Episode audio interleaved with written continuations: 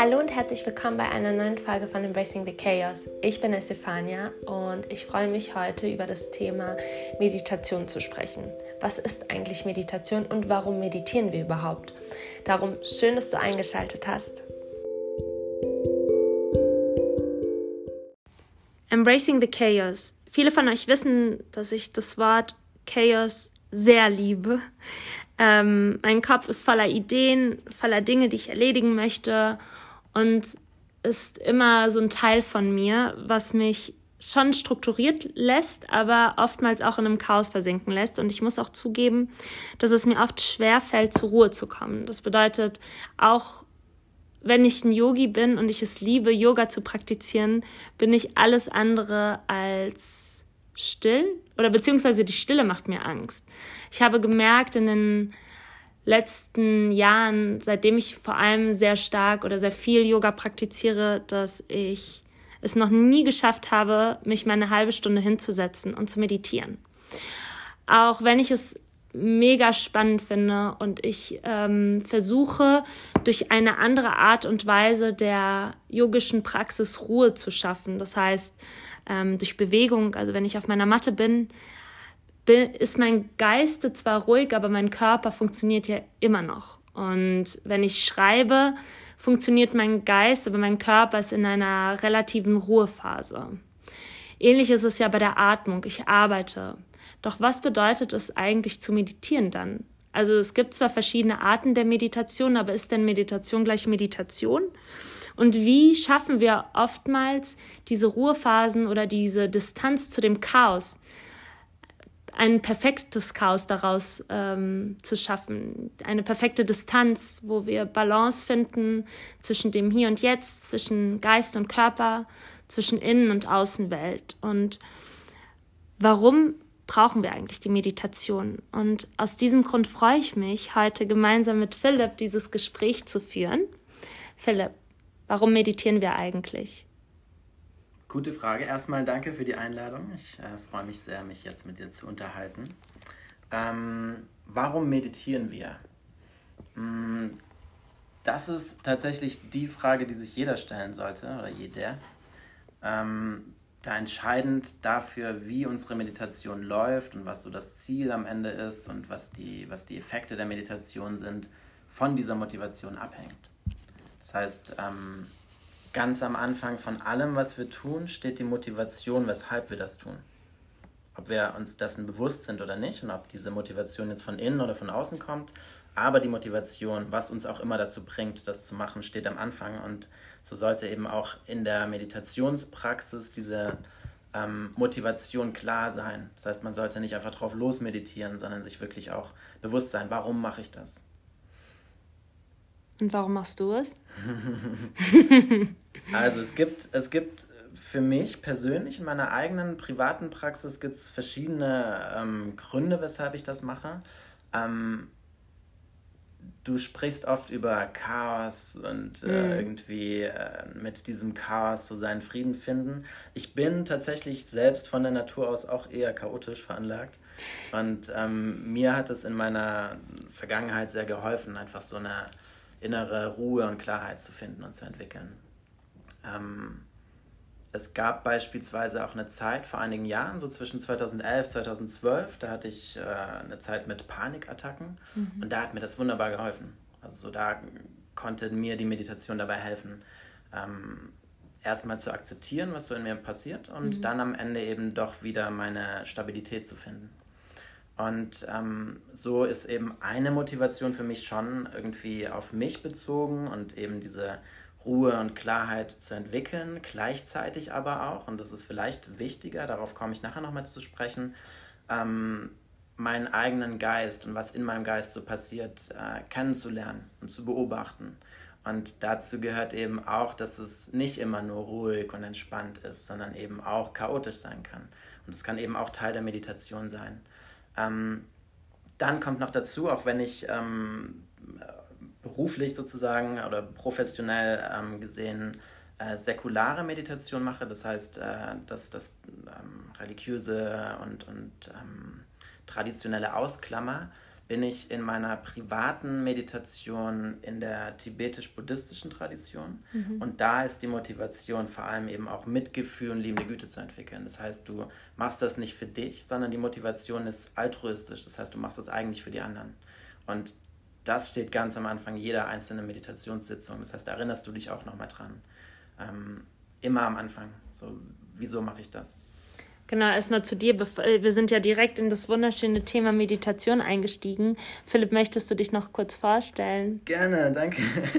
ähm, ja, ich bin. Weil das ist nämlich genau der, der spannende Teil. Und ähm, für euch alle nochmal kurz zur Info. Ich habe äh, Philipp auf einer Messe kennengelernt, haben mhm, wir uns genau. durch Lululem und durch Caro, liebe Grüße an Caro, kennengelernt. Und, ähm, und da habe ich mich schon mit Meditation auseinandergesetzt. Also wie gesagt, durch das Yoga natürlich auch vor allem durch diese Tradition des, der Meditation. Aber was ich vor allem so spannend fand, ist, dass Philipp auch gerade in deiner Beschreibung, äh, warum meditieren wir, ähm, diese Verbindung von Wissenschaft und Tradition. Ähm, genau, aber das magst du ja gerade selbst nochmal genau, erklären. Genau. Also, ähm, ich bin Philipp. Ich habe, wie so viele Menschen, verschiedene Rollen in meinem Leben. Eine ist, ich bin Psychologe also von der Ausbildung her. Ich habe den Master für klinische Psychologie, ähm, also den Schwerpunkt in klinischer Psychologie und beschäftige mich als Psychologe in der Forschung mit Meditation. Das heißt, ich arbeite auch hier in der Uni in Frankfurt ähm, bei gerade einer Studie zu äh, Meditation im Unternehmenskontext. Mhm. Ähm, bin Mitgründer von Mindful Life. Mindful Life bietet eben wissenschaftlich fundierte Meditation. Das Ganze machen wir für Privatpersonen und Unternehmen in Form von Kursen, Workshops etc., online, offline. Ähm, da komme ich bestimmt ab und zu nochmal drauf zu sprechen heute. Ähm, und ich bin Yoga- und Meditationslehrer und äh, habe vor meinem Bachelorstudium schon angefangen mit Meditieren, habe mein erstes Retreat 2009 gemacht und ja, bin relativ tief dann eingetaucht, über die Jahre immer mehr und seit 2012, Anfang des Jahres, ähm, ist es Teil der täglichen Routine. Der Meditation genau. vor allem auch. Und deswegen ähm, spreche ich auch von meinem privaten, von meiner privaten Praxis und der professionellen Praxis, weil ich eben privat und beruflich mich mit Meditation beschäftige. Und wie verändert sie sich? Also du hattest ja schon gerade gesagt, also wenn du privat meditierst, dann ist es die Güte, die Emotion. Das heißt, du machst die Meditation nicht für dich, sondern für die Außenwelt. Und wenn es beruflicher Natur ist, dann gibst du das sozusagen den Menschen weiter, um ihnen zu helfen. Also wie können wir uns dann Meditation vorstellen? Weil was ich oder beobachte, oder vielleicht kannst du mich auch korrigieren, aber ich habe so, das habe ich, hab ich ja schon vorhin vor unserem Gespräch gesagt, ich habe so das Gefühl, Meditation war schon immer präsent, aber es erlebt nochmal eine neue Art von Hype. Gerade durch die sozialen Medien. Und du praktizierst oder dein erstes Meditationsretreat hattest du 2009 bietest das für Businessleute an, also gerade Leute, die ja, sage ich mal, wenig zur Ruhe kommen. Und ähm, wie hat sich Meditation für dich verändert und wie, könnt, wie könnte ich jetzt jemandem erklären, was ist eigentlich Meditation? Ähm, wie sie es verändert hat, sehr. ähm, Komme ich, komm ich gleich darauf zu sprechen. Ähm, erstmal, was ist Meditation, bevor wir ganz viel uns darüber unterhalten? Ähm, Meditation kann man ein bisschen als einen Überbegriff sehen. Also so wie Sport ein Überbegriff für völlig verschiedene Sachen sein kann. Mhm. Also ich kann irgendwie joggen gehen, ich kann schwimmen gehen, ich kann boxen. Das sind einfach völlig andere Dinge, aber es ist alles Sport. Für mich ist Meditation eine Art, mit dem Geist zu arbeiten. Und auch da ist eben wieder ausschlaggebend, was für eine Meditation ich mache, mit welcher Motivation ich rangehe. Ähm, es gibt Techniken, bei denen schärfe ich erstmal meinen Fokus. Das ist so das ganz Klassische, was man sich oft vorstellt beim Meditieren. Dieses einen ruhigen, klaren Geist entwickeln, den Atem beobachten, ähm, eben weniger abgelenkt zu sein, da wir eben Chaos im Kopf haben. Und äh, manchmal merkt man das dann erst während der Meditation, kann dann eben den Fokus schärfen. Wenn ich dann den Fokus schärfe und weniger abgelenkt bin, kann ich auf verschiedene Art mit meinem ähm, Geist dann auch arbeiten. Ich kann beobachten, ich kann beobachten, was passiert in meinem Geist, was sind meine Themen, ähm, wie reagiere ich auf die Dinge. Es geht auch um die Zeit auch außerhalb der Meditation. Das heißt, ich meditiere zwar klassisch auf dem Kissen, aber was ich dann in mir arbeite, an mir arbeite, ähm, bezieht sich dann tatsächlich schon eher auf das, was danach passiert. Also so nach der Meditation während des Tages. Und ähm, dann gibt es auch die Möglichkeit, verschiedene Geisteszustände ähm, zu entwickeln, zu kultivieren. Beispielsweise eben in der Metta-Meditation ähm, ein, ein Gefühl der Freundlichkeit mir selbst und anderen gegenüber. Also das heißt, die verschiedenen Ebenen der Ge des Geistes sind die, ist der Meditationsprozess. Es kommt darauf an, wie tief du in die Oberfläche eindringen möchtest, wenn ich das richtig verstehe. Genau, also so ähm, die Tibeter haben ein Wort für Meditation, das mir sehr gut gefällt und das heißt Gom. Und Gom bedeutet so viel wie kennenlernen, vertraut werden mit. Und damit ist gemeint, dass wir uns mit uns selbst vertraut machen und unseren mhm. eigenen Geist kennenlernen. Und das ist am Ende eine Methode, die auf verschiedene Arten ablaufen kann. Das ist etwas, was in, im ersten Schritt dazu führt, dass ich mich selbst besser verstehe und dann aber auch andere besser verstehen kann. Wenn ich andere besser verstehen kann, kann ich mehr Verständnis zeigen und kann dann wiederum eben auch freundlicher werden. Fängt aber bei mir selber an. Hm. Und wie hat sich Meditation oder die Art der Meditation, das aufzunehmen, gerade wenn du es unterrichtest? Wie lange unterrichtest du schon die Meditationslehre? Boah, gute Frage. Ähm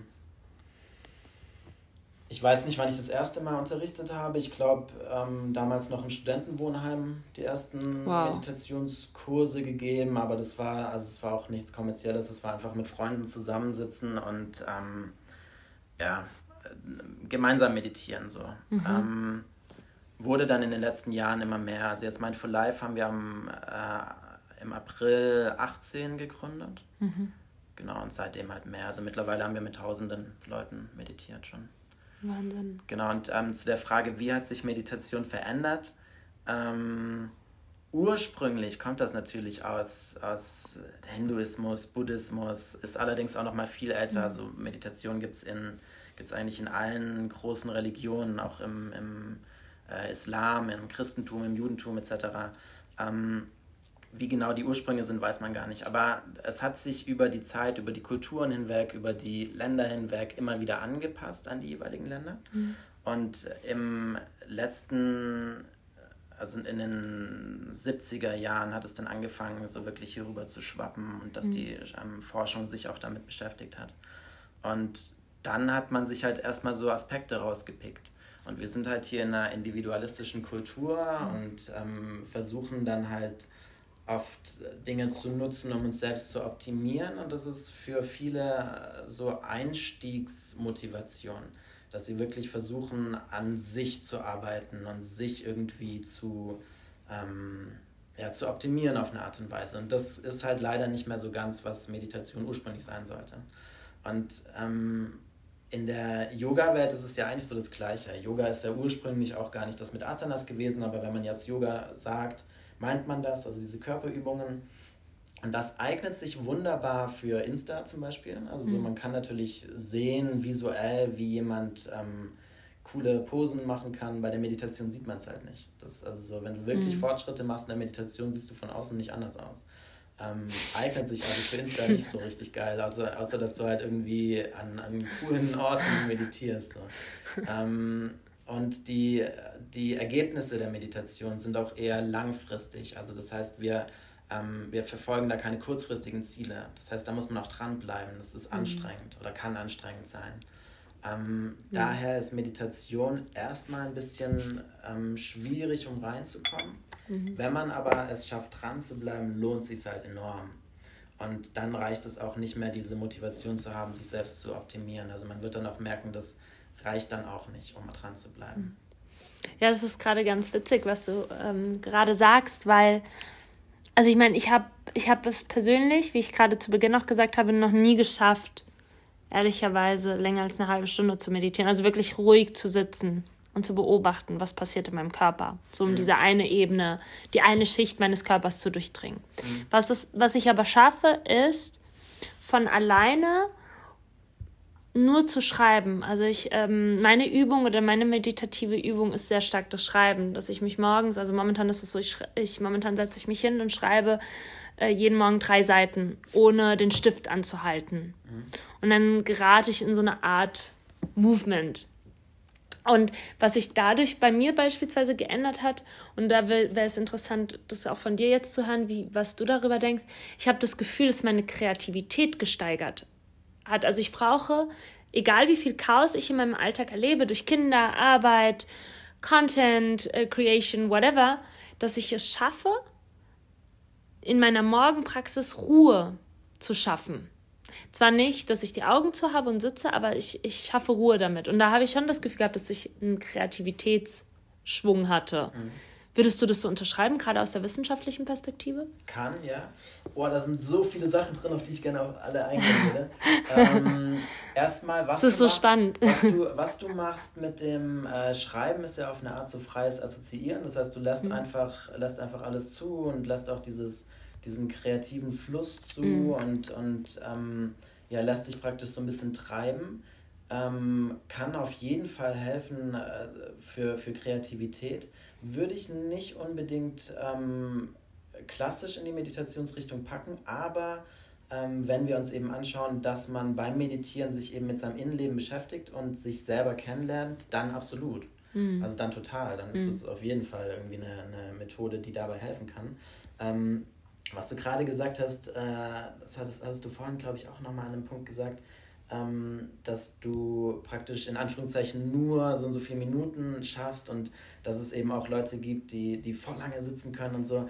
Die Zeit ist gar kein so ein guter Maßstab für die Meditation. Deswegen ähm, spreche ich selber auch gar nicht so viel darüber, wie, ähm, wie lange man meditiert oder wie, wie lange ich meditiere oder so, weil ähm, das manchmal so einen falschen Eindruck von Meditation vermitteln kann, da wir oft an solchen ähm, Markern festmachen wollen, wie gut wir das machen. Es kann sein, dass deine Meditation, die vielleicht 10 Minuten dauert, vielleicht mal 30 Minuten, dass die viel wirksamer ist, als wenn jemand einfach zwei Stunden da sitzt und einfach nur seine Gedanken schweifen lässt. Mhm. Also ähm, von außen, das ist halt wieder das Ding, so von außen ähm, ist das kein, kein guter Marker. Also da kann dann zum Beispiel auch jemand auf Insta posten, so, ja, ich habe gerade schon wieder drei Stunden meditiert, cool, aber was hast du in den drei Stunden gemacht? Weiß ich nicht. Mhm. So, für, keine Ahnung, ob du meditiert hast. Ähm, ein anderer Punkt, den du äh, gesagt hattest, ist, ähm, dass du in der Ruhe ähm, oder dass du, dass du nur eine gewisse Zeit irgendwie in der Ruhe sein kannst ja. oder, so, oder dass es dir helfen kann, ruhig zu sein. Ähm, die äh, Meditation kann helfen, einen ruhigen, klaren Geist zu haben. Also diese Ruhe ist schon irgendwie eine essentielle Sache. Ähm, es ist aber keine Entspannungsübung. Und das wird auch oft falsch verstanden. Also beim Meditieren geht es gar nicht um entspannt oder ruhig sein, ähm, das heißt, auch wenn du wütend bist, wenn du traurig bist und das wirklich wahrnimmst und das anschaust und dem erlaubst, da zu sein und wirklich dabei bist und, und äh, ja, eben in der beobachtenden Rolle, kann das Meditation sein. Dann bist du gar nicht ruhig, aber du meditierst trotzdem. Und deswegen mhm. finde ich den Titel deines Podcasts so wunderschön, ähm, Embracing the Chaos, dass du eben nicht versuchst, das wegzubekommen, sondern du nimmst es an. Mhm. Und was danach passieren kann, kann mhm. mega kraftvoll sein. Mhm. Und das ist eigentlich auch, auch in meinen Augen ein wunderbares Ziel für eine Meditation. Wunderschön. Also ich, wie gesagt, ich bin noch neu, alles, was die Meditationswelt anbelangt. Und ich finde, also was heißt neu, in Anführungsstrichen? Weil ich glaube, wie du schon sagst, also all die Themen, all die Schichten, die in uns sind, sind so tiefgründig und jeder, also jeder, der mit der Meditation beginnt, hat ja andere Bewegungsgründe. Also gerade du hast ja zu Beginn gesagt, für dich war die Meditation ja schon so eine Art äh, Rettung raus aus diesen Panikattacken, die du hattest. Und was ich bei dir so spannend finde, ist, dass du das Wissenschaftliche mit der klassischen Philosophie, yogischen Philosophie beziehungsweise alten buddhistischen Philosophie kombinierst. Was fasziniert dich dabei oder was hat dich dazu inspiriert, das jetzt auch nach außen zu tragen, gemeinsam, gemeinsam mit Mindful Life? Was ist dein Ziel? Weil irgendwo trägst du ja dieses Klassische aus der neumodischen Welt zusammen, mhm. wenn ich das richtig verstanden mhm. habe. Genau. Ähm, sehr schöne Frage, danke schön. Ähm, also, wir denken oft, dass der Ursprung dafür, dass wir glücklich sind oder unglücklich sind, außerhalb von uns liegt. Mhm. Also wir versuchen, okay, oder wir, wir, wir denken, wenn wir jetzt so und so viel Geld auf dem Konto haben, wenn wir so und so viele Follower mhm. haben, mhm. dann bin ich glücklich. Oder wenn ich jetzt noch das und das mir anschaffe, dann werde ich bestimmt glücklich sein. Oder wenn jetzt die und die Situation mhm. nicht wäre, oder wenn das und das vorbei ist, dann werde ich glücklich sein. Und so haben wir immer diese, diese Einstellung, dass dieses ähm, Glück und Unglück von außen kommt. Und da werden wir niemals an den Punkt kommen, dass wir sagen, okay, jetzt ist eigentlich alles gut, jetzt bin ich glücklich bis zum Ende. Sondern wir werden irgendwann hoffentlich erkennen, dass es nicht an dem Äußeren liegt, sondern an unserer Reaktion darauf. Das heißt, Ursprung für Glück und Unglück liegt in uns selber. Mhm. Und das kann man eben lernen. Und das ist halt, das ist äh, der, der Punkt. Das sind Erkenntnisse, die vielleicht ähm, in solchen Kulturen sind, wie im Buddhismus. Ähm, für viele ist das aber nicht der Zugang. Also so, auch wenn das eine wunderbare Tradition ist und wunderbare Philosophie, ähm, können manche Menschen damit halt nicht so viel anfangen. Und trotzdem haben auch sie eine Psyche, einen Geist, mit dem sie arbeiten können und ähm, haben auch genauso die gleichen ähm, Wünsche, glücklich zu sein und eben nicht mehr unglücklich zu sein. Ähm, wir haben gesehen, also jetzt, ähm, wenn ich von wir spreche, eben Tonka mhm. und ich mit Mindful Life und dem ganzen Team, ähm, dass Menschen, wenn wir von Meditation sprechen, von der Psyche, von dem Geist sprechen, dass viele Leute eben gerade in unserer Kultur dann besonders zuhören, wenn wir darüber sprechen, was denn so Wissenschaften da rausgefunden haben, was Studien mhm. rausgefunden haben darüber mhm. und dieses traditionelle Wording draußen lassen. Mhm. Und das ist halt ein wunderbarer Türöffner, weil eigentlich kann davon jeder profitieren, aber für viele ist halt die Tür zu, weil sie sich mit bestimmten Dingen aufhalten und da keinen Zugang wollen. Mhm. Also so, weil sie jetzt irgendwie nicht zu irgendeinem Guru beten möchten oder sowas. Ähm, und da haben wir eben gesehen, da ist irgendwie ein, ein, ähm, ein Need. ja, ja, ein Lücken, eine Lücke genau, also, einfach offen. Genau, da ist ein Bedürfnis da mhm. und ähm, da können, können wir was dazu beitragen. Mhm. Und wir sehen auch, dass da viele Leute eben sehr davon profitieren können. Und das ist sehr schön zu beobachten. Und ähm, was du vorhin eben gesagt hast, so mit Unternehmen, das äh, kann natürlich sein, dass manchmal Unternehmen, also das Unternehmen, das dann uns beauftragt, vielleicht dann die Idee hat, okay, wir wollen irgendwie Stress reduzieren oder wir wollen die Leute produktiver machen. Das ist vielleicht die Motivation, weshalb wir dann beauftragt werden.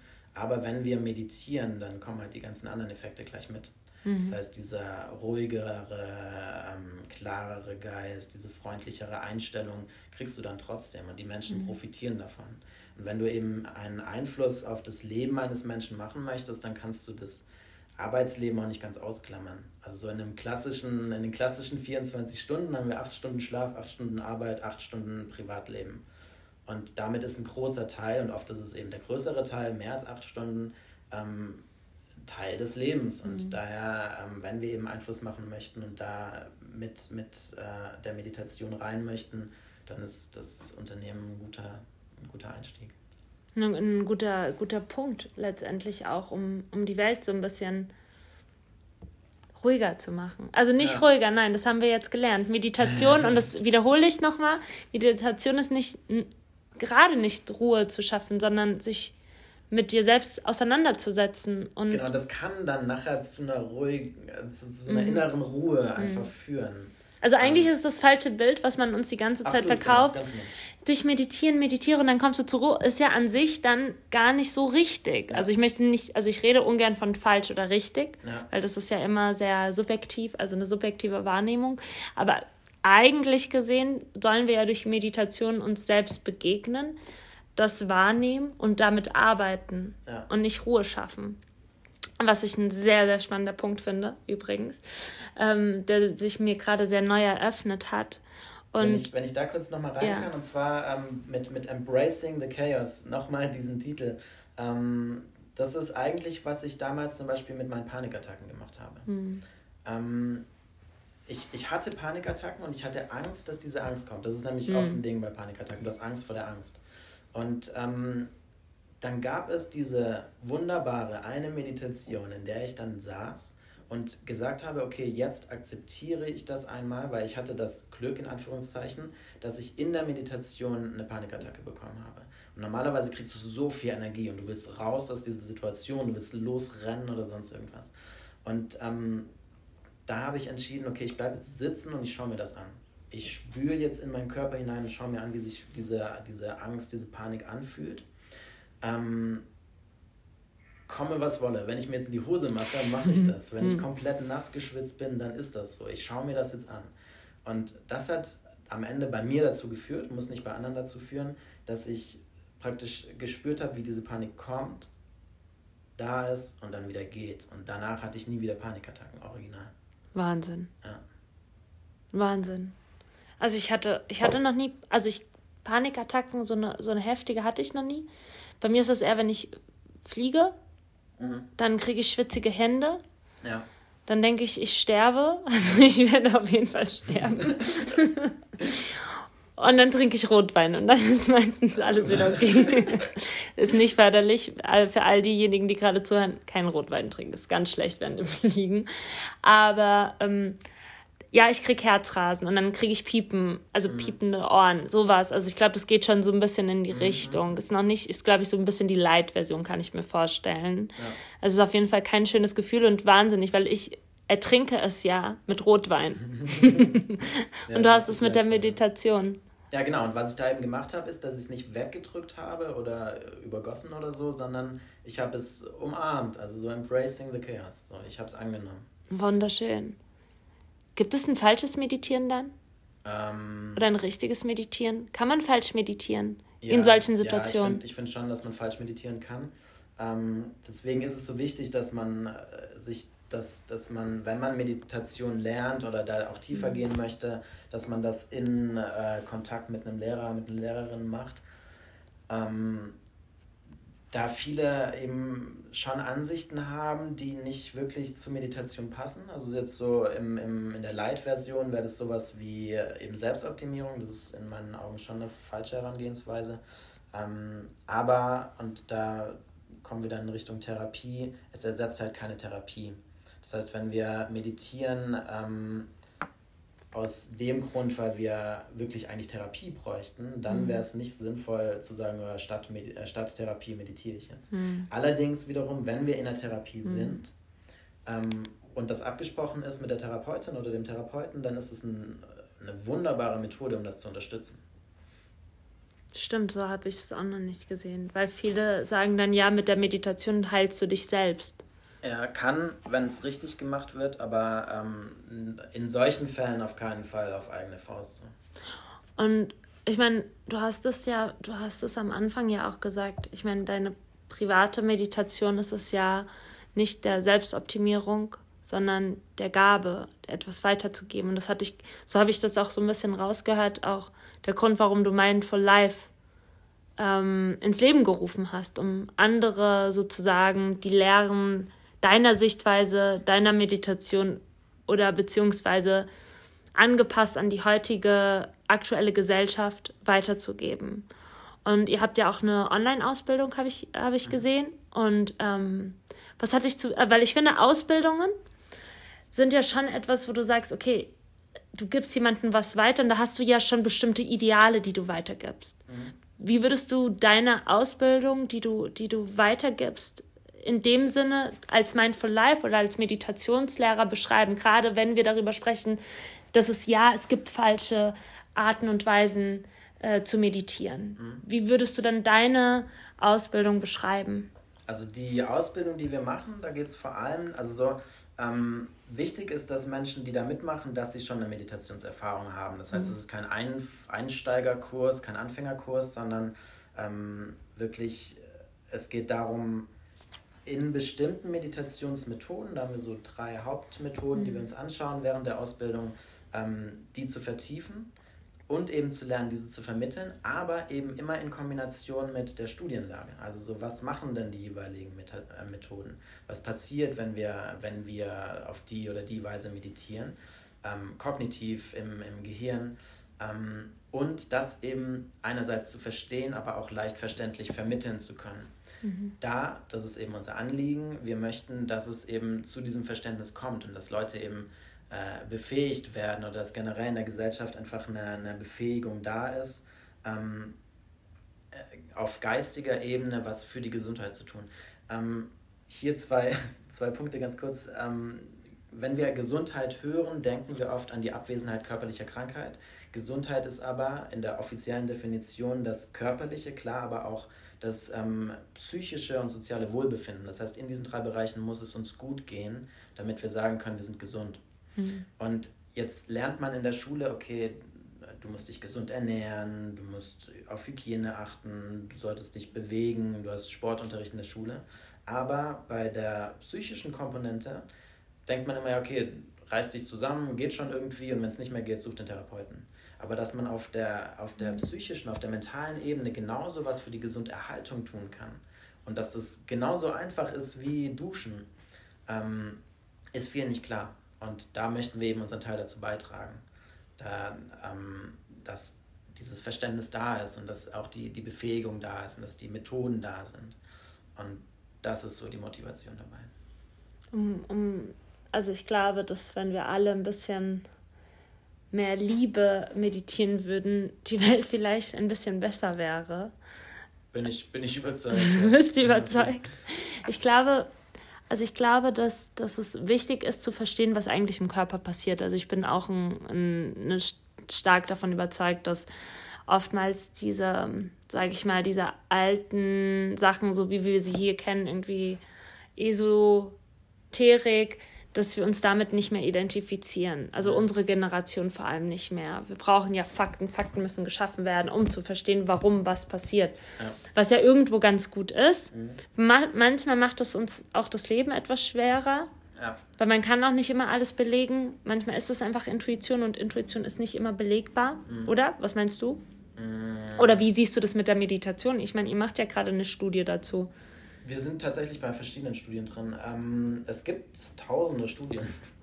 Es, ja. gibt, es gibt so viele Erkenntnisse. Und das, äh, dieses Kritische ist äh, sehr gut und ist tatsächlich nicht nur eine Sache der heutigen Zeit. Ähm, jetzt nochmal, um auf den Buddhismus zu kommen. Mhm. Ähm, äh, gibt es so ein Zitat von Buddha, ähm, dass man alles eben kritisch betrachten soll und nicht einfach nur annehmen und auch das, was Buddha selbst gesagt hat, kritisch betrachten und nur annehmen, wenn nach, nach tiefer Untersuchung man dazu gekommen ist, zu dem Schluss, dass das stimmt. Und dieses, diese kritische Haltung ist ganz essentiell. Und äh, daher finde ich es auch, auch wunderbar, wenn eben viel, viel kritische Einstellung da ist, weil das Vertrauen in die Methoden ist dann auch viel größer, wenn ich sie kritisch vorher erstmal angeschaut habe. Und das ist ja auch so ein bisschen euer Steckenpferd. Ja, absolut, genau. Also es ist so die Herangehensweise, die uns halt Spaß macht und ähm, wo wir uns auch so ein bisschen zu Hause fühlen. fühlen ähm, und bei der wir halt merken, so Leute können sich gut da, dafür öffnen.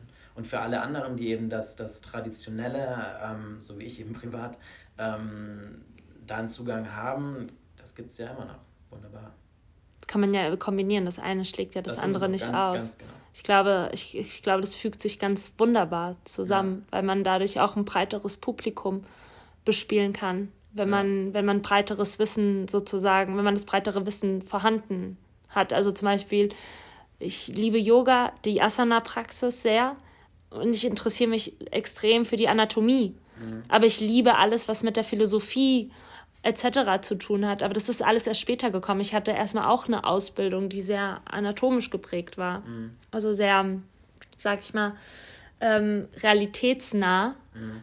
Und nach meiner Ausbildung hat sich alles andere entwickelt. Und ich finde, das ist immer ein ziemlich guter Ausgangspunkt.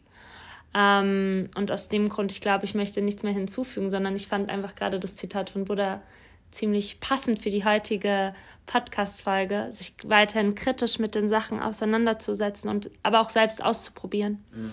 und zu gucken, was man auch ausprobiert, weil wie wir, wie wir heute gelernt haben, ähm, kann man auch falsch meditieren. Ähm, aus diesem Grund danke ich dir, Philipp, dass danke. du dir, dir dass du dir die Zeit genommen hast und danke an euch fürs Zuhören. Ähm, vielleicht nimmst du dir mal Zeit, auch mal zur Ruhe zu kommen. Ich werde es definitiv machen.